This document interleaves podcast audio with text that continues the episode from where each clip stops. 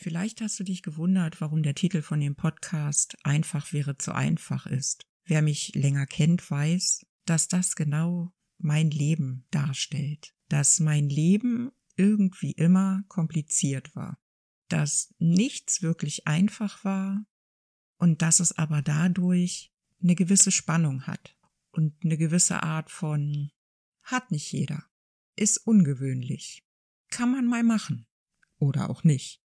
Manche Dinge könnte man auslassen, aber dann wäre es nicht mein Leben.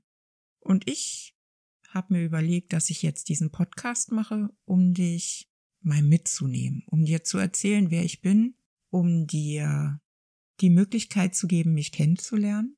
Und vielleicht ist die eine oder andere Geschichte für dich einfach so interessant, dass du gerne wieder einschaltest.